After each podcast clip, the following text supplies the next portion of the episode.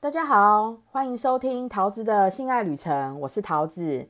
感谢大家支持我的第一集 podcast，听到大家说我的声音很好听，好开心哦，真的很谢谢大家。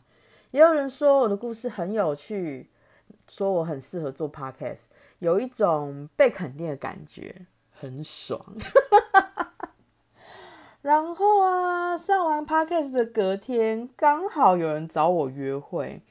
那个家伙跟我说，他前一天听我的 podcast 听两次，接着跟我打炮的时候啊，就跟我实验什么叫做各种顶顶看找点，真的是现学现卖，很会呢。所以听完我 podcast 的大家，应该性生活都变得幸福美满许多吧？算是意外的收获，也觉得蛮开心的。好，我们要继续讲我后面发生的多批故事。故事内容啊，跟我的前一集 EP 有相关。如果没有听过 EP 的新听众，请你们先去听完 EP，再来听 EP 二才听得懂哦。好，在我玩完第一次多批之后啊，我某一天接到一通电话。电话那端是一个讲话嗓音低沉浑厚的男人。大家不知道什么叫做嗓音低沉浑厚的话，请你去搜寻恋与制作人，我就不多赘述了哈。那个嗓音低沉浑厚的男人啊，他说他是多批男的朋友，他叫阿冷，想要约我见面，问我可不可以出来。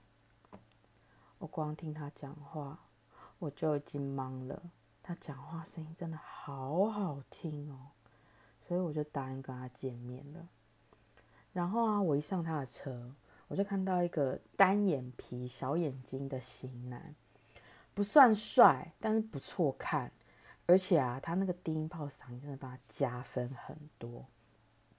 我就边跟他聊天，耳朵啊一边享受他迷人的低音炮嗓音，有一句没一句的聊天。聊着聊着，气氛不错，他就问我可不可以带我去开房间打炮，我就说好啊，可以呀。接着他就问，他又继续问我说，可不可以找一个朋友一起玩？我就有点尴尬疑惑的说，哈，这样不会很奇怪吗？因为刚刚是我跟他两个人聊得很好嘛，所以就算要打炮，应该也只有我们两个人打炮才对啊，怎么会要多一个刚刚没有出现的人？这样很奇怪啊。如果说我一上车就是两个男人跟我聊啊，聊得很好，要去打炮，我就不会觉得奇怪了啊。然后阿伦他就继续说，他想要知道我到底是不是真的可以玩多批的人，没有亲眼目睹啊，只是这样子讲一讲啊，聊一聊啊，他觉得有一点不太准确。然后他最后用一个非常非常诚恳的口吻问我说：“可以吗？”有点拜托我的感觉。我看他那么诚恳啊，那么卑微，我就想说，哦，好吧。而且光光听他讲话，我就已经觉得忙酥酥了。我当然想跟他打炮啊，所以我就答应他啊。答应他之后，阿伦他就打给他一个同梯，叫他立刻骑车过来。啊，等他同梯骑车的路上啊，就先带我去开房间嘛。然后我们开好房间，我们就先洗一洗，然后打炮啊。他刚刚打炮的时候啊，他一边跟我做，然后一边低沉的声音，真的好迷人哦。他叫我做什么，我就乖跟猫一样；叫我吹啊，我就吹；叫我趴着，我就趴着。然后做完要休息嘛，我就窝在他旁边，然后就看着他，然后听他说话。但是讲没有多久吧，他那个同梯就来了。可是他一进来啊，就看到。我跟阿冷都没有穿衣服躺在床上，他表情就有一点微尴尬。我看他这样子，我就想说，我跟他打个招呼好了，看会不会比较不尴尬。我就从床上坐起来跟他说：“嗨，你好。”啊，我跟他打招呼的同时啊，啊，我身上的棉被就刚好滑下来。他看到我那两颗大奶，就愣了一下，然后。用一个更尴尬的语气回我说：“嗯，你好。”我心想说：“完蛋了，怎么办？”怎么会这么干？不过大概干了没几秒，阿伦就来救我了。他就大声的吆喝他的同梯说：“都在那边干嘛？去洗澡啊！怎么可以让女生等你嘞？你他妈给我洗快一点哈！”他讲完之后，他同梯就跑去洗澡了。然后阿伦就跟我说，他要去厕所抽烟，然后就放我一个人在外面看电视。但看了也没有多久吧，那个同梯的就洗好了，傻傻的站在床边罚站。我就转过头看着他说：“哎，你在等什么？干嘛不上来？”然后我就把被子掀开，让他上来床上。等他上床啊，我就边摸边问他说：“你为什么要洗冷水啊？”洗热水不是比较舒服吗？他就说洗冷水会比较硬啊。我那个时候是不知道会不会比较硬啦，但是我也没多想，我就开始帮他吹。吹完他硬了，就跟他做。啊，做到一半呢，阿仁就一副抽完烟的样子，从厕所走出来看我们打炮，然后大概看了一下下吧。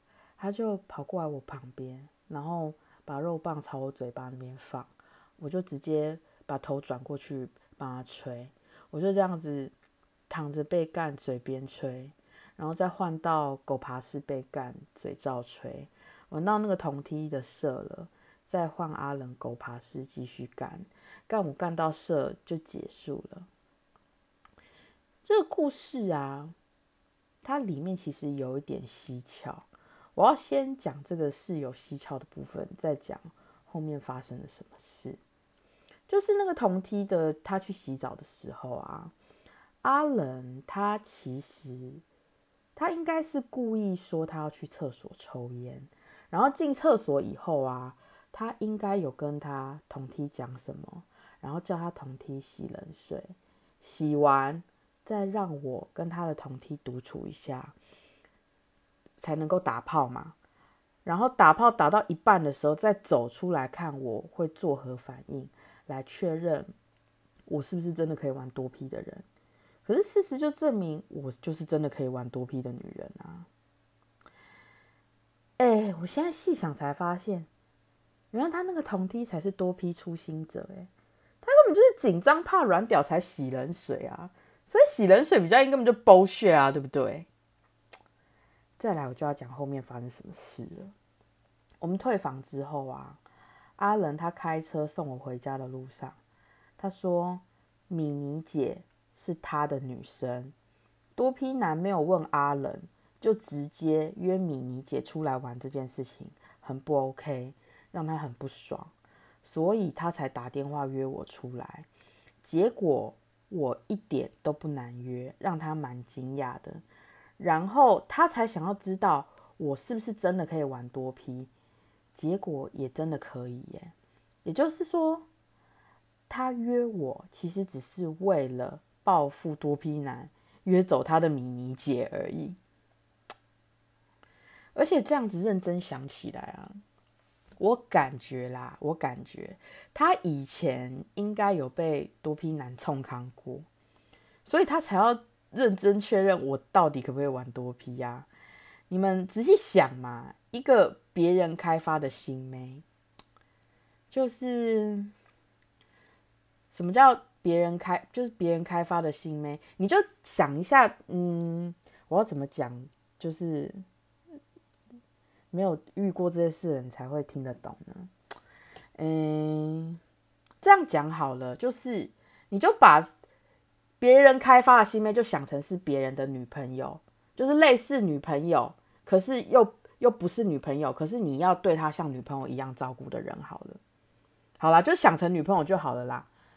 哎，别人的女朋友约出来不难约，约打炮不难约，约多批，嗯，我有犹豫顿等一下啦，可是他一下就说服我了，也不算难约吧。啊，在车上聊天的时候都聊很好啊。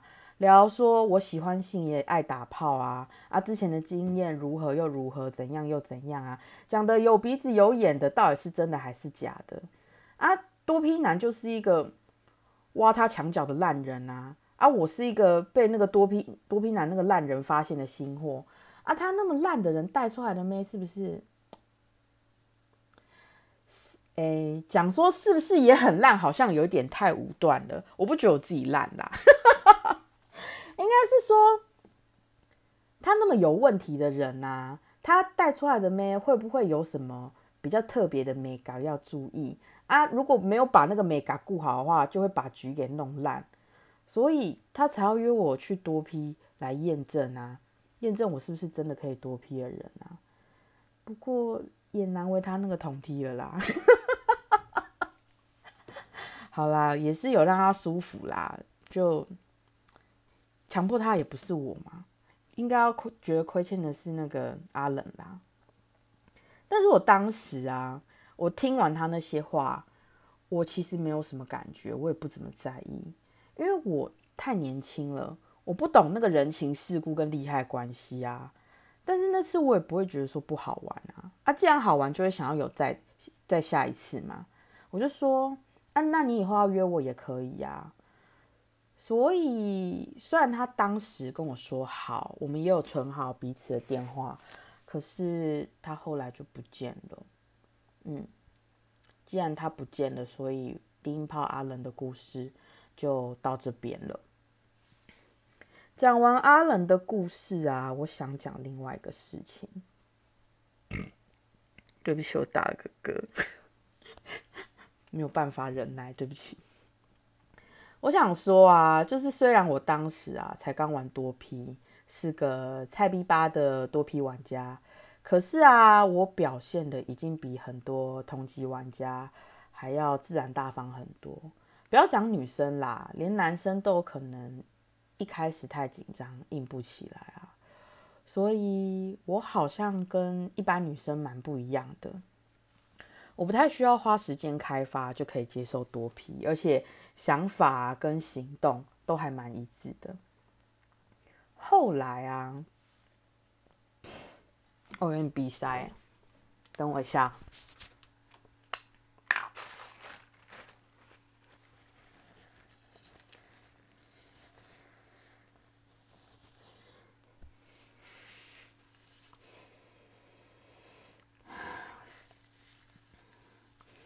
不好意思，其实我录 podcast 的时候都很紧张，然后都有点鼻塞。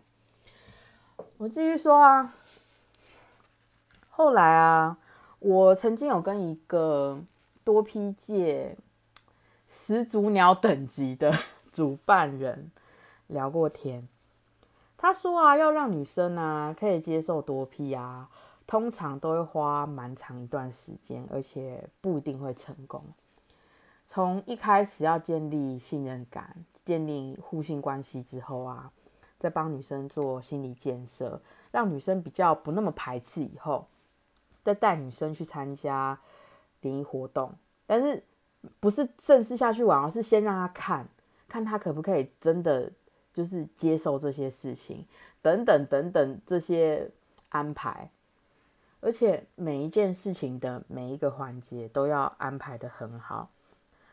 然后只要稍微有一点点没有顾好，有一点疏漏，有一点点问题，那个女生就没了，很容易就没有了。我当时听完啊，就说：“哈，好浪费时间哦，有那么麻烦吗？我不懂哎。”但是现在我比较知道人情世故啊，比较了解那些利害关系，所以。那些培养女生的事情，我现在都懂啦，也能够理解为什么。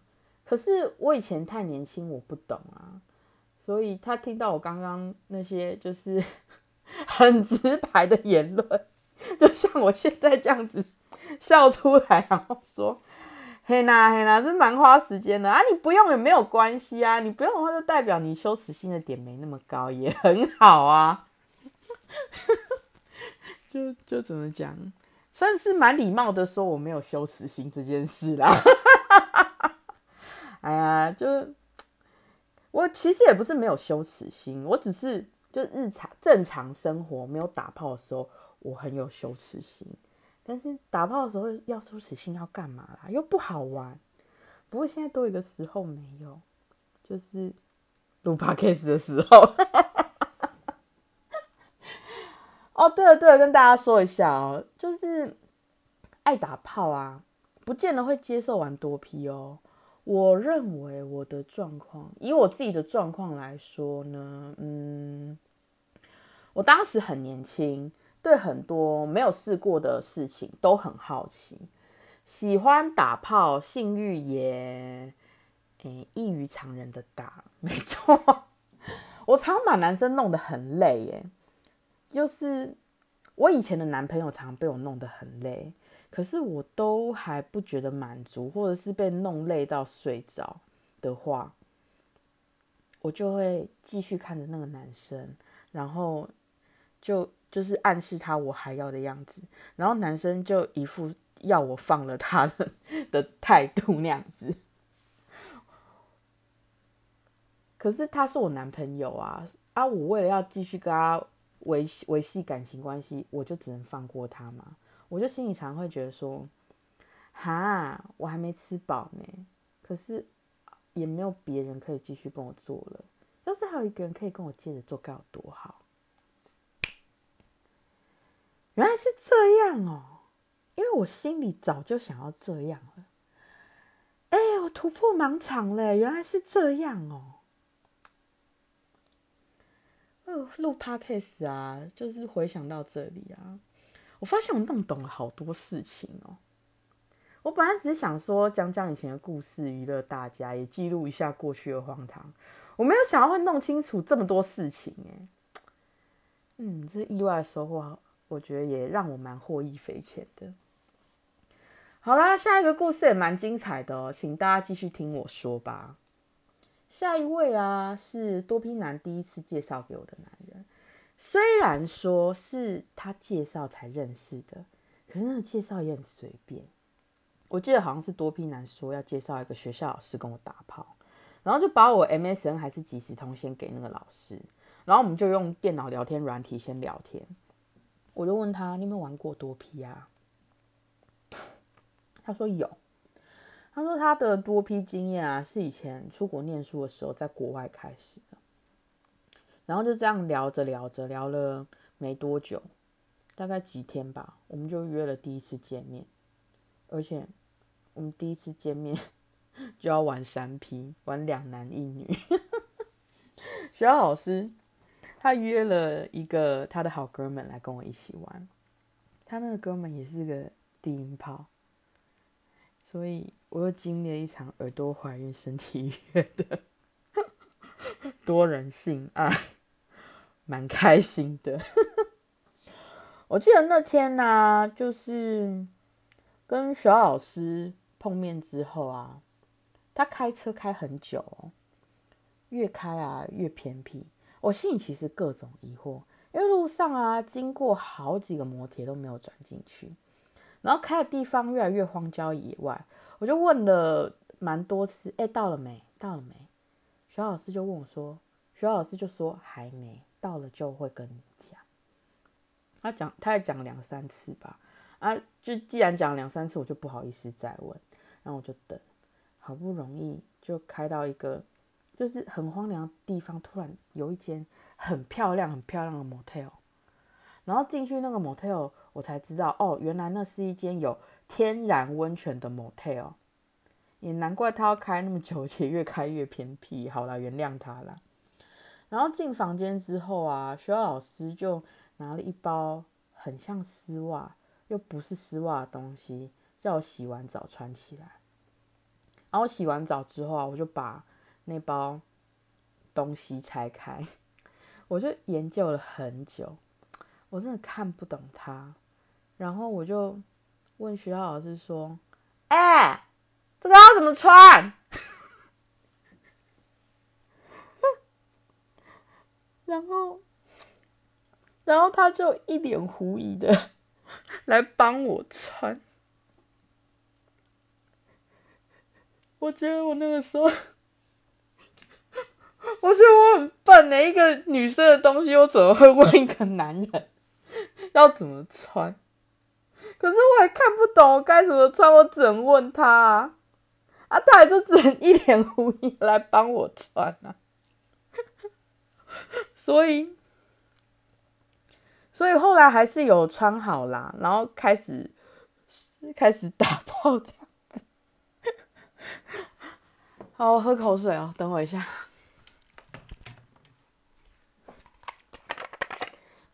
缓一下，缓一下。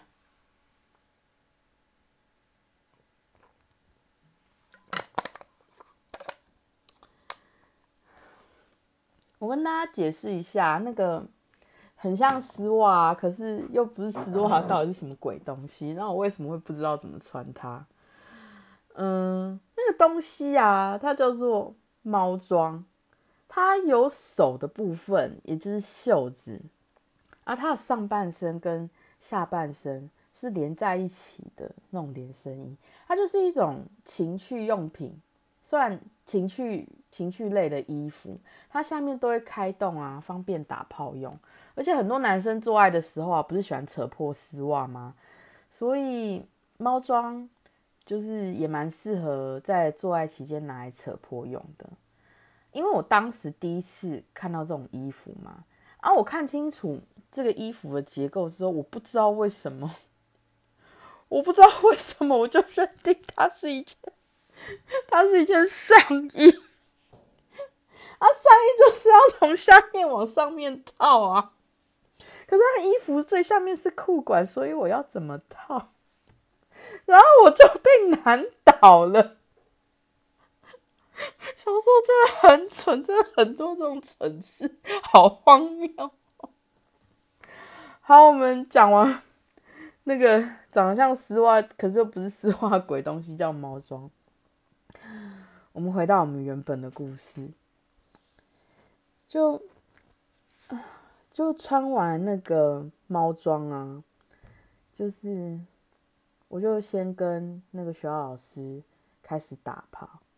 哦，对，那个时候就是学校老师他的那个好哥们酷酷哥还没有来，他就是就是学校老师他先带我去开房间，然后酷酷哥他好像有事情，然后他会晚一点才来。然后他在车上跟我讲的啦，这样子。然后酷酷哥啊，他是一个平头的型男，很 man、很爷们的那一款。可是不管是做爱啊，还是对待女生，都还蛮温柔的。根据我那些片段的记忆啊，两男一女可以玩的内容啊，其实跟阿伦那次的经过差不多。我们三个大概合体玩了一两轮左右。学校老师他就有事情先离开，然后让酷酷哥接着照顾我。啊，学校老师走了之后，我就跟酷酷哥一对一做了一次，然后聊聊天啊，泡泡温泉啊，我们就退房，他就带我去吃晚餐，再送我回家。啊，那天的约会就结束了，这样子。感觉这个故事好像没有很精彩哈，其实故事还没有完，听我说。我不是说我那个时候年纪很小很年轻啊，我就是个屁孩大学生啊。结果那个老师他上班的地点就是我念的学校，哎，哇！我后来自己知道这件事，我觉得好可怕哦，干！我自己也吓半死哎，好像是多批男告诉我才知道的哎，后来。后来好像有在学校里面遇过一两次，也是正常的交谈啊，没有做什么逾矩的事情。但是我后来也不敢再跟他玩了，所以学校老师的故事也结束了。有没有觉得很反转？我我知道的时候，我真的是我真的是蛮 shock 的，真的是吓死我了。而且我小时候真的。那很没种，很没胆。其实现在想想也不觉得怎么样，大家都成年了啊。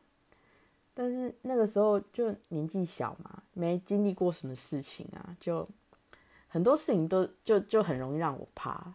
但是现在长大，其实也觉得没什么好怕的。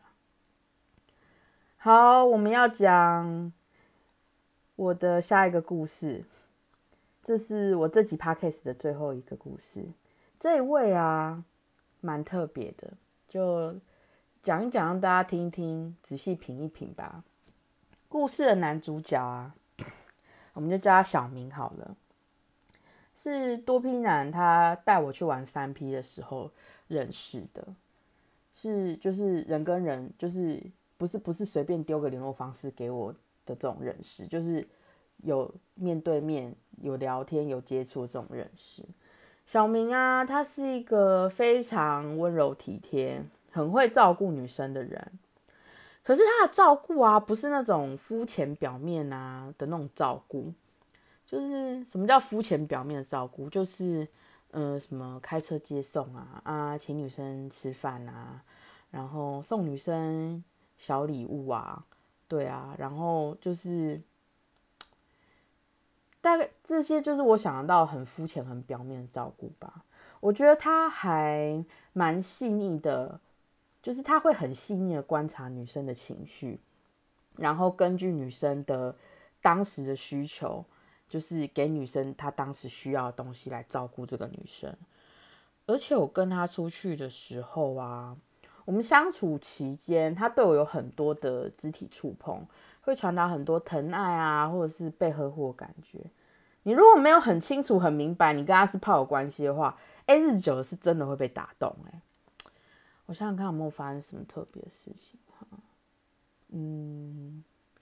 那个时候好像跟他玩了几个月吧，跟他玩过两次情侣交换，然后跟他的邻居朋友、大学同学玩过三批，其他时候的约会，好像就是跟他一对一吃饭啊，出去玩，最后去他租的一个房子打炮，跟他出去玩啊，就像情侣一样。我记得他有一次捉弄我，可是他那个捉弄又不会很过分到我真的生气。那次啊，我记得我们去买卤味，啊，等我挑好我要吃的东西，在等老板煮的时候，他又从背后碰了我一下，结果那一扣就被他隔着衣服解开了。哎，旁边还有别的客人在买卤味呢，虽然很晚，可是也不是没有人呐。啊，因为我居罩杯嘛，很大。就算我有穿内衣，我走路的时候啊，我胸部还是会微微的晃动啊，更何况是解开。所以我那一扣被解开的当下，我就立刻转头看了他一眼。哎，他居然给我装没事哎！可是我那个时候就有点不好意思生气，就年纪小嘛，怕生气会破坏关系啊，所以我就有一点使小性子的跟他撒娇说：“好哟。”你干嘛啦？他就说没有啊，我就觉得很生气啊，我就吐回去跟他说哪里没有，明明就有，嗯，你很烦呢。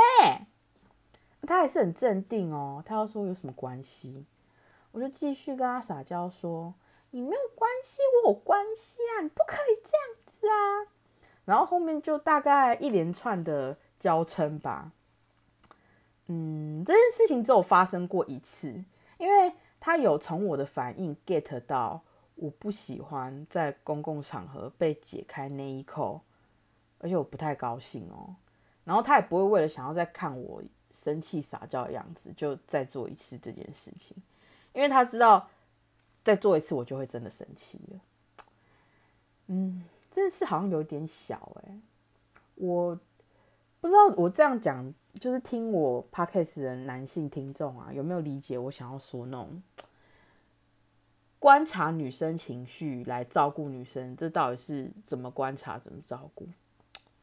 哎，也是因为市面上真的很多男生都白目当有趣，你知道吗？就是很喜欢干这种损人不利己的傻事，还一点都不以为意哦，然后弄到女生生气，还怪女生大惊小怪，就很幼稚，也蛮无奈的啊。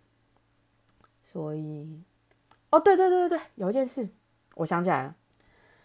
情侣交换那一次，他就照顾女生，照顾很好。我不是说我自己哦，我自己本来就被他照顾很好。我说的是他照顾对方的女生，照顾很好哦。跟大家讲一下那天发生什么事情好了。那天就我们两对情侣进房嘛，就先同房不换，各做各的。做完一次，对方男生呢就去浴室冲一下。就在这个 moment，就在这个时刻，小明他就立刻眼神示意我去浴室找对方男生，然后很小声的跟我说：“去啊。”然后我就乖乖的去浴室攻击对方男生了。诶，如果是第一次听我 podcast 的人，不知道我在浴室怎么调戏男人，诶，也不一定啦，有时候也是我被调戏了啊，不管啦，反正想知道的人，请你们去听 EP 一哦，我们就叫它调戏模式好了。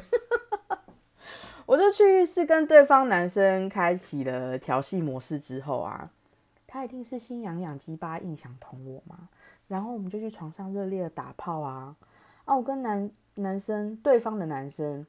开始打炮哦，吃螺丝。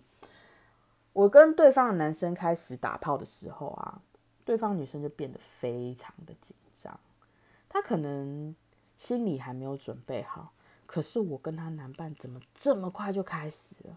所以他现在也要立刻开始吗？他就变得很紧张这样子。但是小明他一点也不急着要赶快跟对方女生开始玩，他就一直跟对方女生讲话。啊，具体讲了什么我不清楚，因为我在打炮嘛。反正他就一直跟对方女生聊天讲话啊，转移他的注意力啊，就让他心情比较好一点啊，放松一点啊，舒缓一下他的压力。然后女生就觉得说，哎，他好像没有那么急着要跟我打炮，哎，哎，他好像在照顾我，哎，他好像很重视我，然后就比较安心一点。之后，他们两个才开始打炮。就是这些很细致入微的分寸拿捏吧，他都掌握的非常好，我才会说他真的很懂怎么照顾女生。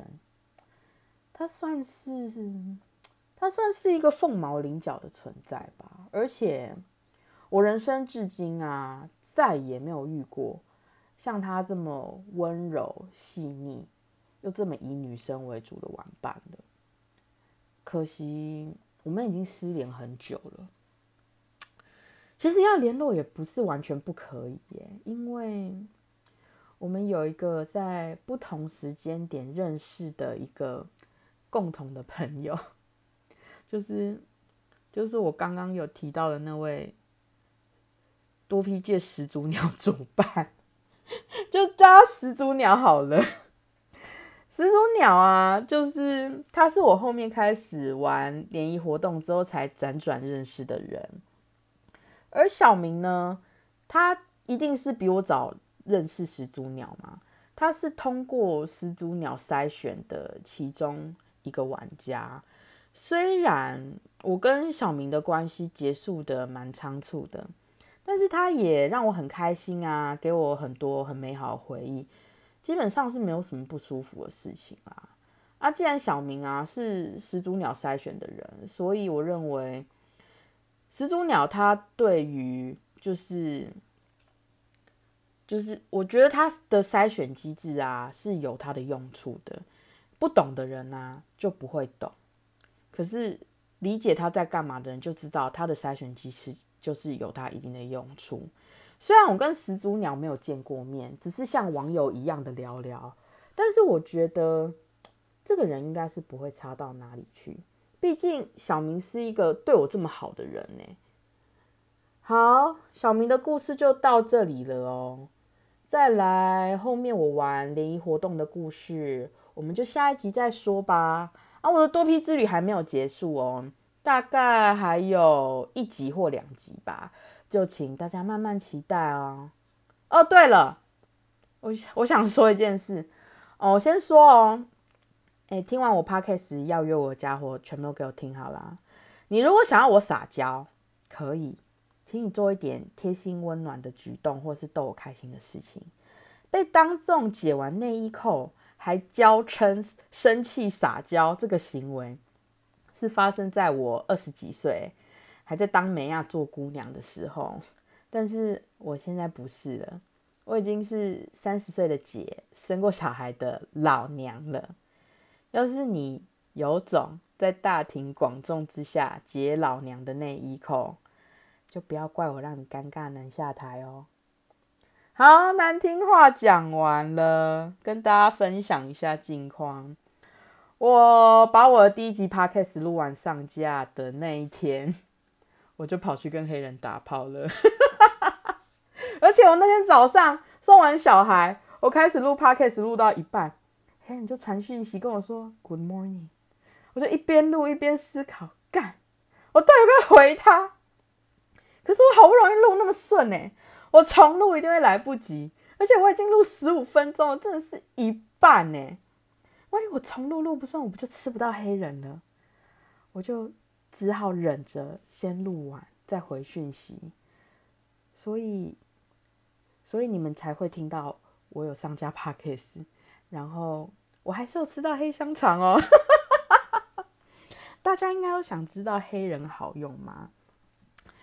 我觉得我那位不错用，我有吃饱，跟他打炮啊，有发生一件我以前完全没有发生过的事情。我 Fans One 里面有讲哦，好奇的就请大家自己去看一下。嗯，黑人哦，其实也可以开一集 Podcast 来讲，因为大家好像对黑人有很多的谣传跟误解。我觉得我们可以来收集一下题材，就是。之后可以开集来聊关于黑人的 podcast。那我们这一集就到这边喽。下一集我们要进阶到联谊活动，多批联谊活动，请大家慢慢期待。如果你喜欢我 podcast，请大家多多分享，并给我五颗星。不管是你有想听的主题，或是想问问题，都欢迎大家留言或者私讯告诉我。我的推特跟分丝万连接会放在资讯栏。喜欢我的听众可以去推特跟随我，或是去 Fans One 懂内我看我火辣的照片影片哦。我们下次见喽，拜拜。